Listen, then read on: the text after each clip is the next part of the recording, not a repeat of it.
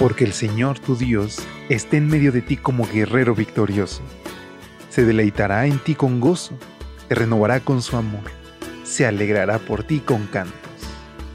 Prepárate para experimentar el poder de Dios, disfrutar de su amor y reclamar las promesas del Señor a través de esta serie de reflexiones devocionales para adultos, nuestro maravilloso Dios.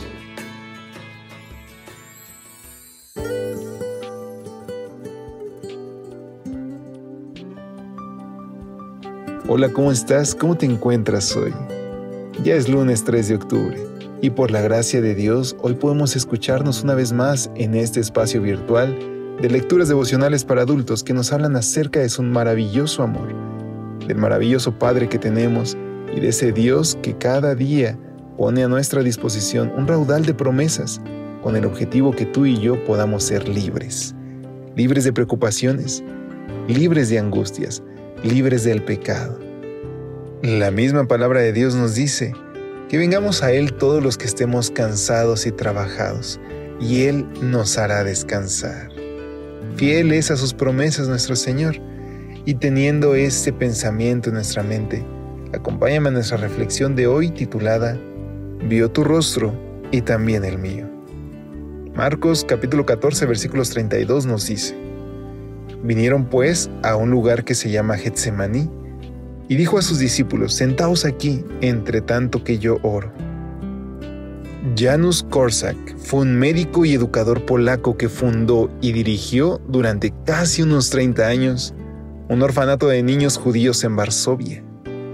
Cuando los alemanes ocuparon Polonia y entre octubre y noviembre de 1940 establecieron el gueto de Varsovia, Korsak se dedicó a la tarea de rescatar niños.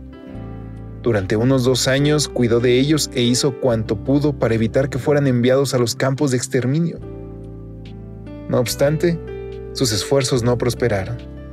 En la mañana del 5 o 6 de agosto de 1942, los oficiales de la SS informaron a Korsak que los niños serían llevados a Treblinka, el temido campo de exterminio pero le dijeron que él no estaba incluido en la orden de deportación.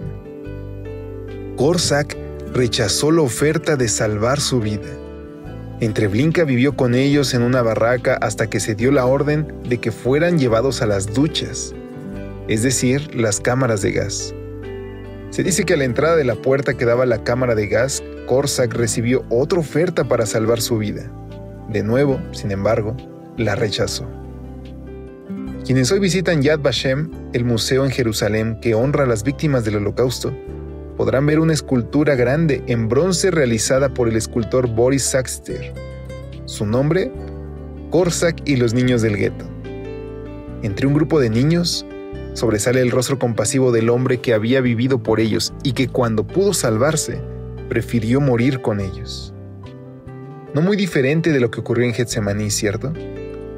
También en el Getsemaní escribe James Edwards, sobresale un rostro, el de Cristo, pero no rodeado por niños, sino por quienes lo crucificaron, por los discípulos y por la multitud. Pero algo interesante sucede cuando concentramos nuestra atención en todos esos rostros. Si nos detenemos a verlos, escribe Edwards, veremos que también nosotros estamos ahí. Si por amor a sus acusadores y por amor a todos los hijos caídos de la humanidad, incluidos tú y yo, el Hijo de Dios bebería la amarga copa. Cristo podía aún ahora negarse a beber la copa destinada al hombre culpable. Podía decir, recibe el transgresor la penalidad de su pecado y yo volveré a mi Padre. Pero alabado sea Dios, no fue eso lo que hizo. Más bien dijo, Padre mío, si no puede pasar de mí esta copa sin que yo la beba, hágase tu voluntad quien había dejado el cielo por amor a nosotros, decidió morir por nosotros. Querido amigo, ¿cómo estamos viviendo nuestra vida? ¿Vivimos agradecidos porque Cristo Jesús renunció a todo por darnos una oportunidad de ser salvos? ¿O simplemente le damos la espalda a este gran regalo? Yo quiero invitarte que hoy reflexiones en este gran y precioso don que Cristo nos dio y que renovemos nuestro compromiso de serle fieles y leales en todo momento. Únete conmigo en esta oración.